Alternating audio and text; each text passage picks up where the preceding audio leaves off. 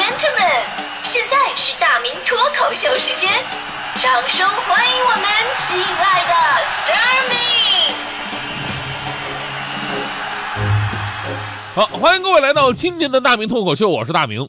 呃，咱们说生活呢，总要有点仪式感。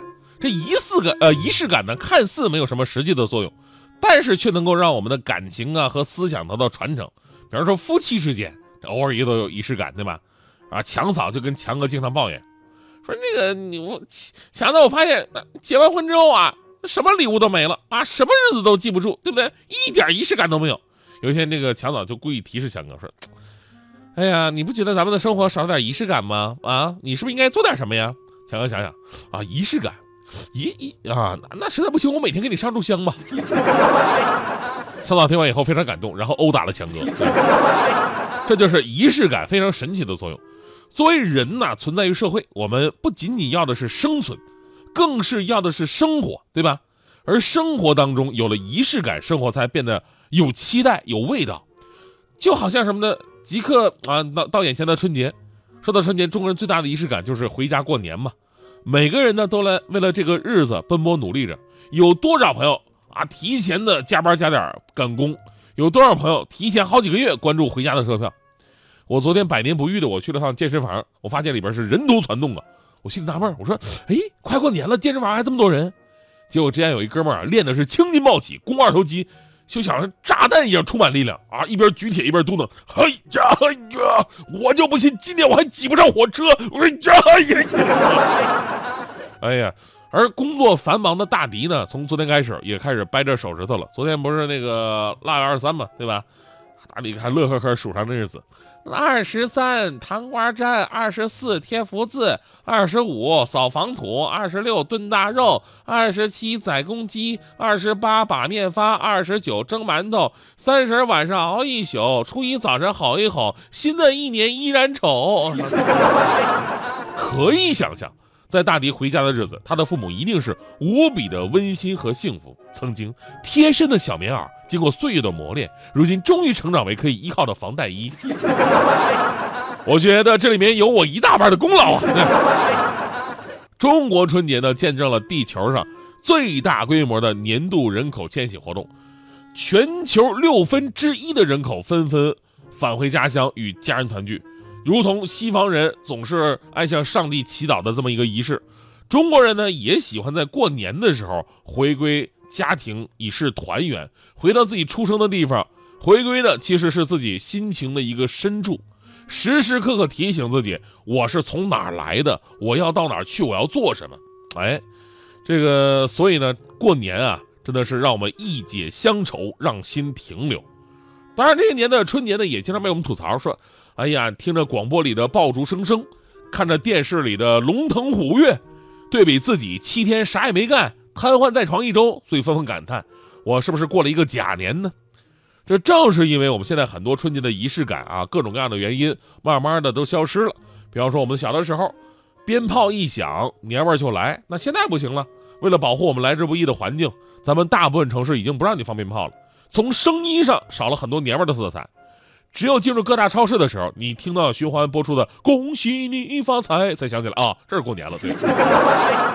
啊，守岁对吧？我们小时候三十晚上不关灯不睡觉，家长们在一起打麻将，小孩们呢在一起嗑瓜子看春晚。快到十二点了，吃饺子之前，先给爷爷奶奶磕头，一定要磕出响来，荡气回肠，显得心诚孝顺。然后呢，拿到一个爷爷奶奶给的红包。我那会儿啊，很多兄弟姐妹都特别的尖，就给我爷爷磕头的时候，那咚咚咚磕的劲儿特别的大；给奶奶磕头的时候就轻了很多，因为他们深深的知道奶奶是没钱的，都是爷爷给红包，所以要狠一点。我跟你说，其实他们这种做法特别的幼稚，我就不会。我给奶奶磕的时候也磕的是地动山摇，好处就是，后来打麻将好几次，我给我奶点炮了，他都把我放了。就护那几个孙子的，我，一看我打了八万，人家不要，下一家打八万，人家立马推倒了。不是，但是呢，人生迭代的更替，家里的这些老的仪式感呢，也随着老人的离去而渐渐消失了。守岁的精神头不在，对着电视摇红包，心里呢也不再有那种感恩和敬畏了。基本上大家伙摇红包，对吧？不会太感恩，反而你会这么想啊，我好不容易集齐这些福字，就给这么少啊，这两块一块的也不是爱呀，这是。所以呢，当春节变成日历上一个普通的假日，我们也许早就忘了儿时纯真的期盼，失去了对过年那种满怀崇拜的仪式感。我记得央视有个纪录片叫《舌尖上的新年》，哎，有这么一句旁白说：“春节或终有一天会淡化为日历上的一个寻常符号，定格为记忆里的一种颜色。”我们说，在这个急速发展、风云变幻的时代，短短几十年。咱们已经丢失了很多的传统文明文化，有些不失时宜的随风而去，那也正常，对吧？但是那些优秀的、能够传承中国人思想和文化的，我们也应当继承并且发扬，别让春节在咱们的手中丢掉，成了一个简单的长假而已。所以呢，其实我们总结一下春节的真正含义：团圆的背后啊，是爱的传承。正是因为爱，我们才会彼此牵连。所以呢，所有的仪式感其实都是为了表达人间大爱，啊，形式咱们说怎么样可以不重要，但是这份爱，永远要用实际行动你去表达，表达才会有传承。然而那天我去饭馆，隔壁桌一地这那么一个爱的传承那么一幕，真的是让我泪流满面。当时是这么回事我当时我在吃饭呢，然后我就听后面一桌有个孩子稚嫩的声音突然响起，他说：“妈妈妈妈，你是不是特别爱吃鱼头呢？为什么你只吃鱼头呢？”这个时候，身边又响起了一个妈妈慈祥的声音，她说：“儿子，这是你姥姥给我做的榜样。小时候咱们家里很穷，只有过年才能吃上鱼。你姥姥呢，就只吃鱼头，把所有的鱼肉都给我吃。现在呢，咱们的生活条件虽然好了，但是优良传统不能忘，所以妈妈也只吃鱼头。我当时我真的我眼泪就下来了，我含着眼泪，我回我回头看望这个母子，我我要把这一牢牢的一幕，我就牢牢的记在自己心里边。结果当我看到他们之后。”我的眼泪戛然而止，为什么？因为我看他们桌上摆着一盘鱼头泡饼，他妈在那咔咔造鱼头，儿子在那噎饼呢。啊，你怪不得只吃鱼头，你妈妈还说，哎，我吃鱼头，你饼你多吃点啊。所以我想啊，他妈妈可能是怕孩子卡鱼刺吧，这个。银河的周期南来北望。牵着百回过长江，北鼓楼遥望西京都的过往，看不尽满眼风光。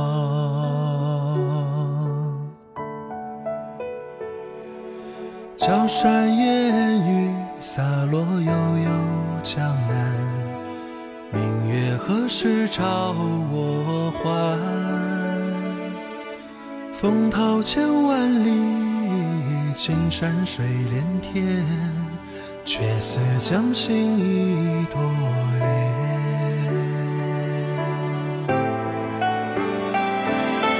南来的风，东去的水，浮云伴着游子归。西窗的雨。归来的你，醉在故乡斜月里。南来的风，东去的水，浮云伴着游子归。西窗的雨，归来的你，醉在故乡斜月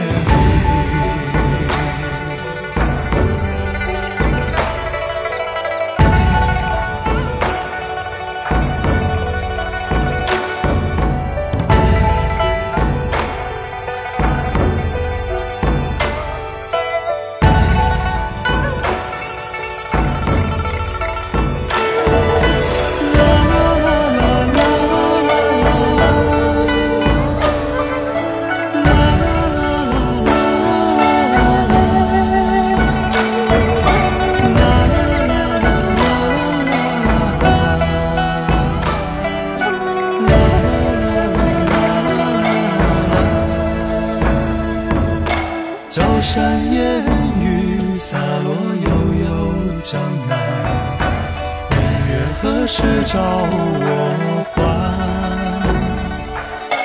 风涛千万里，青山水连天，却似将心一朵莲。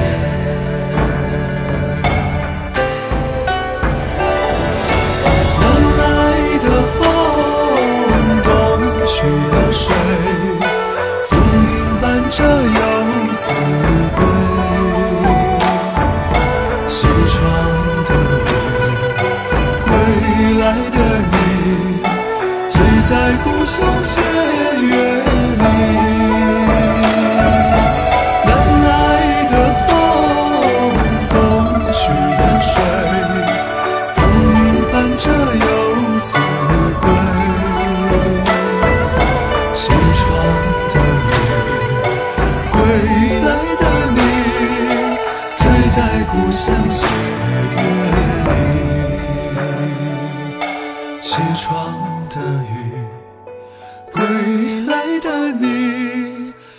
在故乡斜